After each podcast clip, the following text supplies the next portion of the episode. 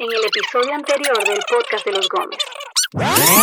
Por eso es que cuando nosotros vemos la escritura como nuestra eh, autoridad final, es, es algo que tú, yo creo que hablabas y usabas otro ejemplo en, en el capítulo anterior, episodios anteriores, tú no lo puedes fingir.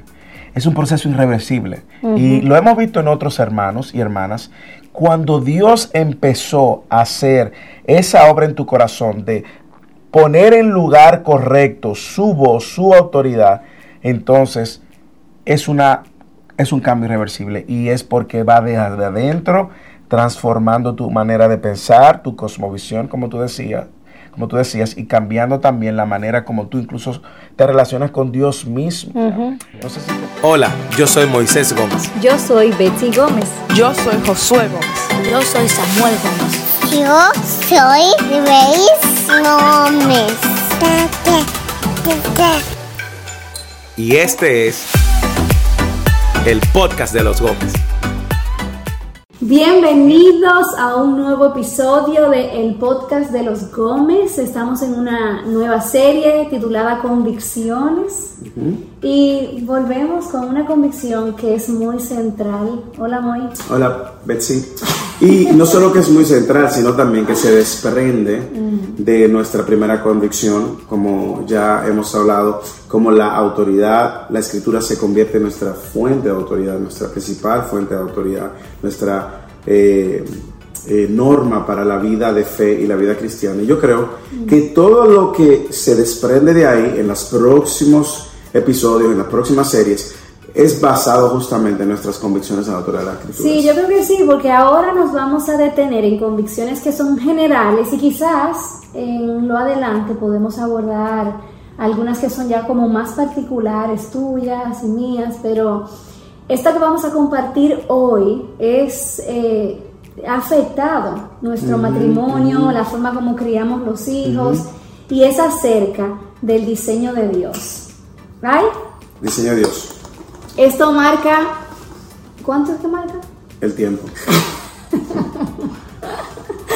Señores, miren, llévenme al paso. El COVID me dio duro como si un camión me hubiese aplastado. Es increíble Esto es lo que queda de mí. Es increíble que, que te, ha, te ha dado dos veces y, y nada. Y, Y a ti no te da. Eso es lo que tú tienes que decir. Bueno, Señores, miren, en enero me dio COVID. sí, sigo dando negativo. Ahora en septiembre me dio COVID y a Moisés nunca ha dado positivo en una prueba de COVID. Es- o sea, yo no quiero que te dé. No, Porque pareciera no que a entiendo veces que, que- tú eres como un Iron Man o qué. No, no, yo creo que son unos antiguos. Pero tampoco los niños, solamente yo. Bueno. Y también, y también es eh, estamos transitando o de Sí, transición. Sí, estamos en medio de una transición. Nos mudamos, ahora vamos a otra casa, la casa no está lista. En losgomez.org hay un post que habla un poquito acerca de lo que está sucediendo en nuestra, en nuestra familia durante este verano, pero mientras los hermanos de la iglesia tengan casa, nosotros tenemos casa y estamos aquí en la casa de los Pachón. Probablemente en los próximos episodios, eh, no sé, en el mes que viene el fondo será un fondo en construcción porque tenemos que arreglar muchísimas cosas en la casa, pero lo importante es que aquí estamos. Mira, la, la convicción de la cual vamos a hablar ahora, como tú bien dices, sacudió eh, una de las etapas más importantes de nuestra vida o de las áreas más importantes de nuestra vida, en una etapa particular, que es eh, el diseño de Dios para todo, el matrimonio, la crianza, la feminidad, la masculinidad. Pero yo quiero iniciar leyendo un texto de las Escrituras que justamente se encuentra en 2 de Timoteo, no necesariamente en el capítulo 3, donde habla que la escritura es inspirada por Dios y que usamos como fundamento para eh, las, eh, los episodios anteriores, sino un texto donde Pablo le dice a Timoteo, retén la norma de las sanas palabras que has oído de mí, en la fe y el amor en Cristo Jesús. Y dice, guarda mediante el Espíritu Santo que habita en ¿Dónde nosotros? ¿En el tesoro Timoteo? 1, 1, 1, 13 y 14. Guarda mediante el Espíritu Santo que habita en nosotros el tesoro que te ha sido encomendado. ¿Por qué um, es, re- es, es significativo este texto? Porque ese guardar, ese retener, no es como el guardar y poner en una caja. Es ponerlo en práctica en la manera como tú vas a a, a vivir tu vida en la medida en que tú sigues manteniendo estas verdades sanas, doctrinas firmes, convicciones firmes, pero se tienen que manifestar por el poder del Espíritu Santo en todo lo que tú hacemos, en todo lo que hacemos. O sea, no es guardar en una gaveta, es atesorarlo en tu corazón, hacerlo prioridad, de manera que... Y vivir a la luz de eso. A la luz de eso. Cuando yo pienso en nuestras vidas, quizás más de una década atrás, yo lo que me imagino es como que nuestra, nuestro árbol de nuestra vida personal, nuestra familia, tenía raíces que estaban dañadas. Sí. Por eso los frutos en nuestras vidas se veían, parecían probablemente de lejos frutos buenos, pero en realidad estaban dañados. Entonces, Betsy, define específicamente para el que está escuchando o viendo este episodio, a cuál convicción hacemos referencia en este episodio. Yo creo que la convicción que llegamos es que el diseño de Dios es bueno. El diseño de Dios para la mujer, para el hombre, el diseño de Dios para la familia, para el hogar, para el matrimonio, es bueno. Y realmente, si nosotros quizás, si alguien nos hubiese preguntado en el pasado si creíamos eso, nosotros probablemente hubiésemos dicho, claro, Claro. que sí. Y si hubiésemos estado en una audiencia y alguien hubiese dicho eso en una predicación, probablemente hubiésemos gritado, amén.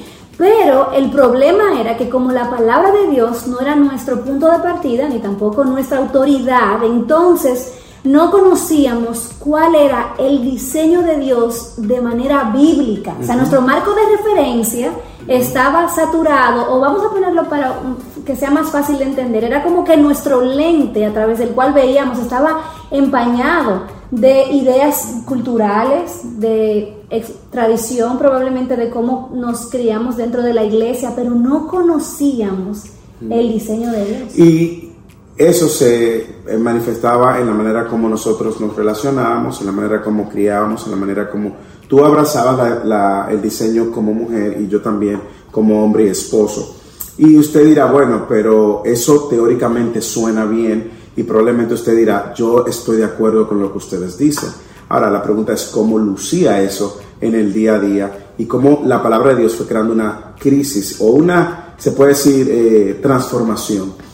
Lo primero es que yo no crecí escuchando algo como el diseño de Dios. Yo lo único que, como que recuerdo, quizás en mis últimos años de creyente, antes de eh, el avivamiento que Dios trajo a través de su palabra, quizás era el diseño profético de Sí, Dios, otra cosa. cosas así que yo oía, pero yo no tenía idea. Yo sí sabía que mamá era mamá, papá era papá, pero realmente eh, al final de cuentas yo no veía una distinción entre lo que era un hombre y una mujer específicamente en el hogar y en la iglesia. O sea, yo veía que todo era igual, así como en el mundo laboral, como en todas otras... en Y eso se manifestaba de una manera que nosotros funcionábamos como un equipo. O sea, tú haces esta parte, yo, yo hago esta parte, eh, las cosas van bien, eh, no enfrentamos necesariamente los conflictos de- desde una perspectiva bíblica, ni tampoco íbamos al corazón del conflicto, sino que en muchas ocasiones Huíamos. huíamos o hacíamos cuando usted quiere poner debajo de la alfombra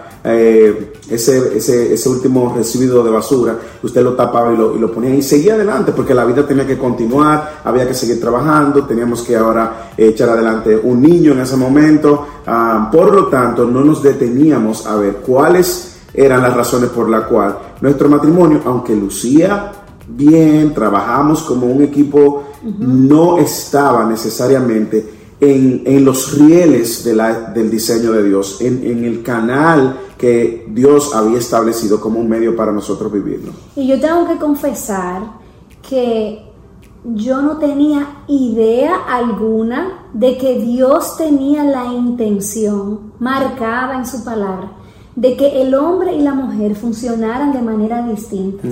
Yo me recuerdo ese versículo, en, el- en Cristo no hay hombre ni mujer.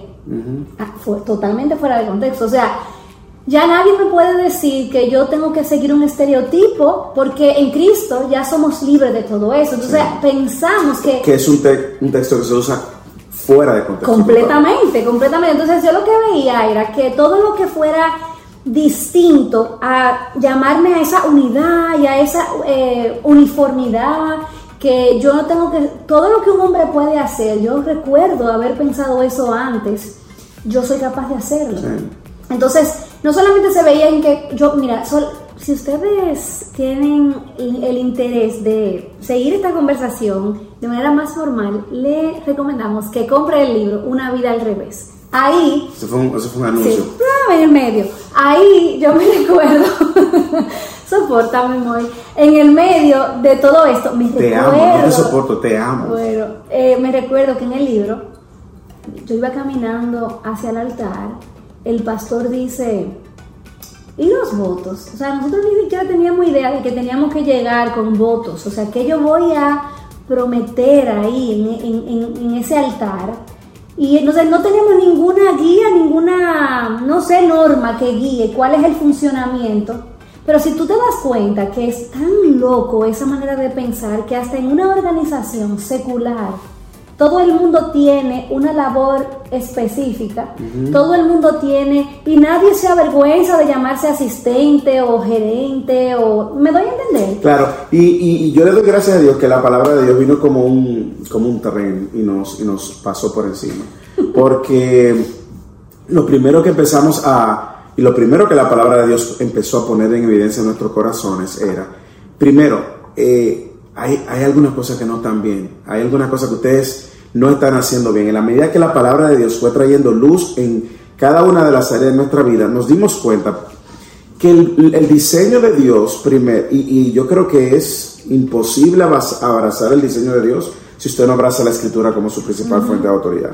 Pero el diseño de Dios es bueno, como tú decías. El diseño de Dios es bueno. Y cuando nosotros empezamos a ver las razones bíblicas por la cual nosotros no queríamos abrazar de alguna manera, consciente o inconscientemente, el diseño de Dios radicaba justamente en nuestro corazón. Claro. estábamos más arraigados a la manera como lo veníamos haciendo o a temores que teníamos por delante y, y por delante y retos. Y eso pues nos mantuvo por un tiempo eh, en una crisis donde Dios en su gracia nos fue mostrando este es el mejor camino este es el mejor camino este es el mejor camino de manera particular cuál aspecto o cuáles aspectos del diseño de Dios tú recuerdas que fue lo primero que abrazamos Wow, yo me recuerdo esa noche, ahí tú, Moisés me habló acerca de un ministerio y él me dijo, mira, escuché un ministerio que se llama True Woman. Y en aquel momento, Aviva Nuestros Corazones no existía en español, solamente era Revive Our Hearts. Y yo, cansada del trabajo, llegué esa, esa noche, eh, no podía dormir. Y me recordé que Moisés me había dicho de True Woman, este ministerio, yo puse así mismo en Google True Woman y lo primero que me sale es una charla de esta señora, desconocida para mí en ese momento, Nancy Lee DeMoss, y tiene una charla que en inglés era ¿Qué es una mujer eh, verdadera? What is a true woman? Y yo en mi mente dije, ah, pero esta mujer me va a dar ánimo o va a describir porque me va a decir lo que yo soy y me va a animar en mi camino.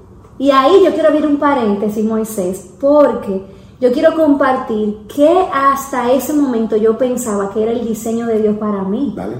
Yo pensaba que el diseño de Dios para mí era que yo fuera una mujer exitosa, porque yo fui llamada para ser cabeza y no cola, fuera de contexto. Fuera de contexto. Yo, cre yo pensaba que el diseño de Dios para mí es que yo fuera como punta de lanza en la iglesia.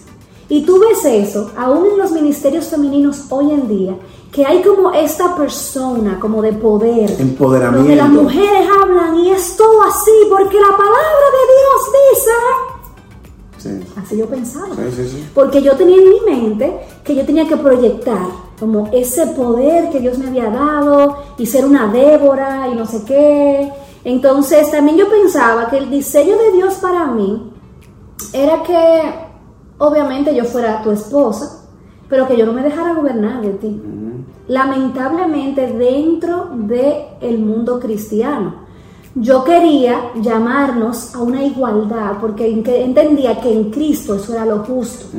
De manera que yo podía intercambiar roles contigo aún en la iglesia y en el hogar y tú no tenías que sentirte mal porque yo soy tan digna como tú. Porque ese es el problema, que mezclamos dignidad, propósito, diseño. Entonces, entonces eh, otra cosa que yo pensaba era que yo podía ser exitosa en todos los ámbitos de mi vida. O sea, yo podía ser exitosa en el mercado laboral eh, y yo menospreciaba las labores muy cotidianas y ordinarias del hogar porque yo entendía que realmente Dios me había dado tanto en mi mente transparente que yo no podía eh, desperdiciarme en cosas tan sencillas como en, la casa, como limpiando, como haciendo quehaceres cuando nosotros podíamos pagarle a alguien para que lo hiciera.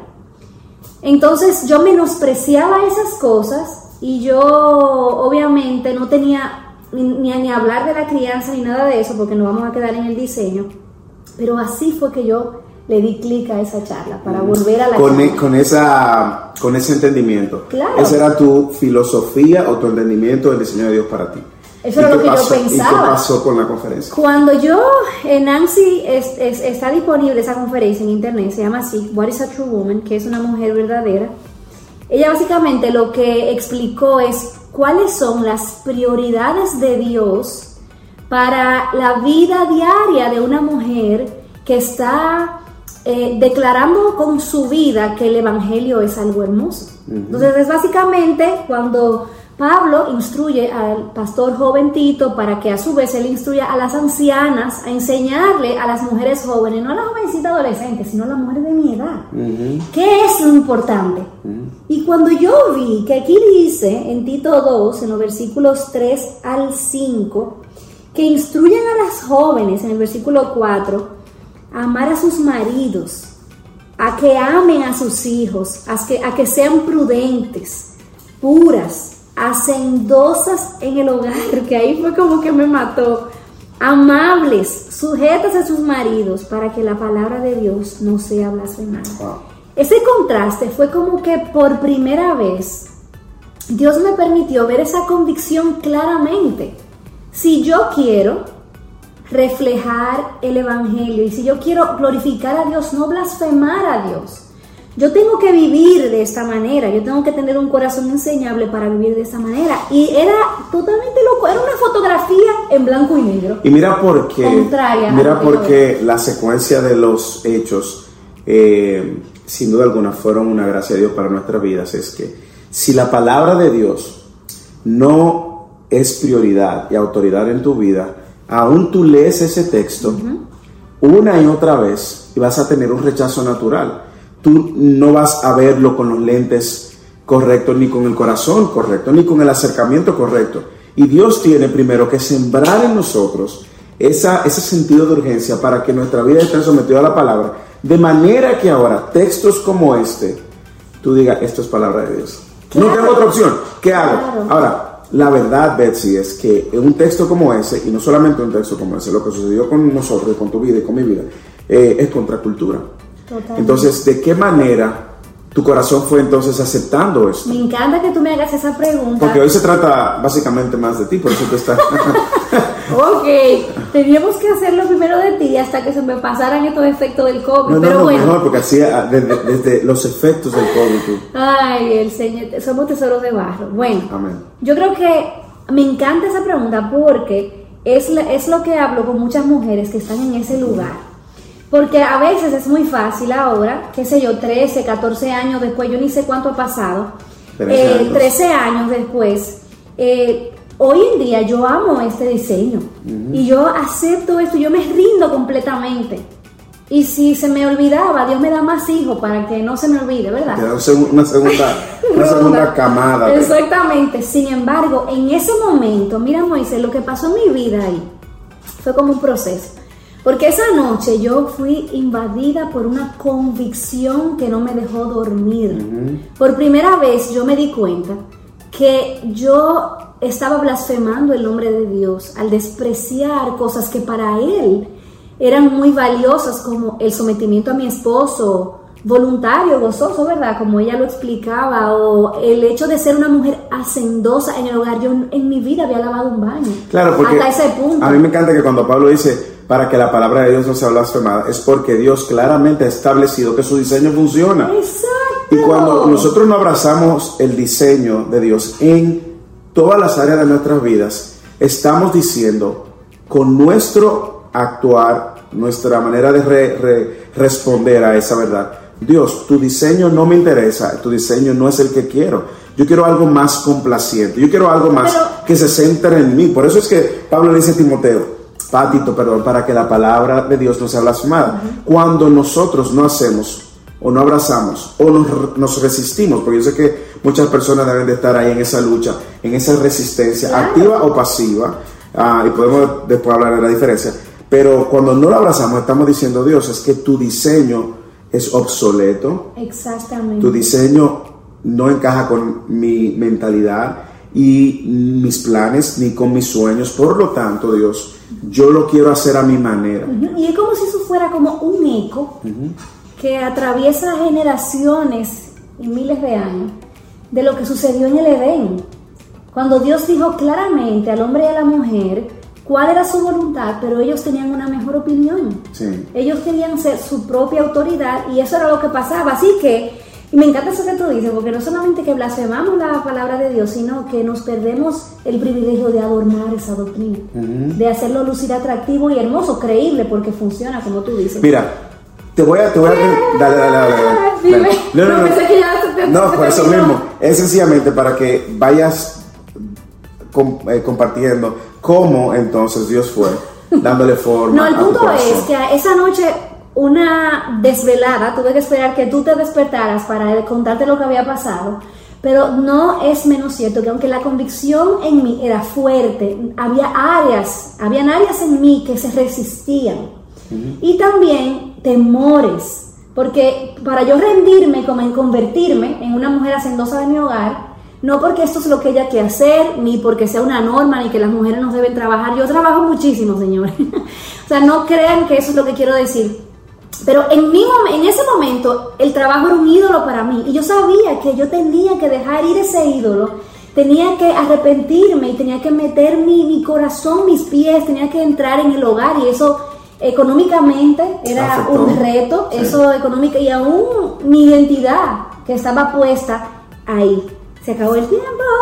Bueno, mira, eh, Vamos a dejarlo ahí. lo- yo creo que tendremos otros episodios para seguir compartiendo. El compromiso de ustedes es seguir la serie y seguir esta convicción de manera particular. Porque en el próximo capítulo entonces vamos a cerrar contigo y vamos a hablar cómo entonces eso afectó mi diseño y mi entendimiento de mi rol como Y yo creo esposo. que es tan importante que hablemos de eso, porque de feminidad hay tanto, Sí. pero de masculinidad no. Entonces, por favor, vamos a volver a conectar la semana que viene en un nuevo episodio del podcast de los Gómez. En dos semanas, en un nuevo episodio. ¡Ay, el COVID del te puso loca! Bye, un abrazo.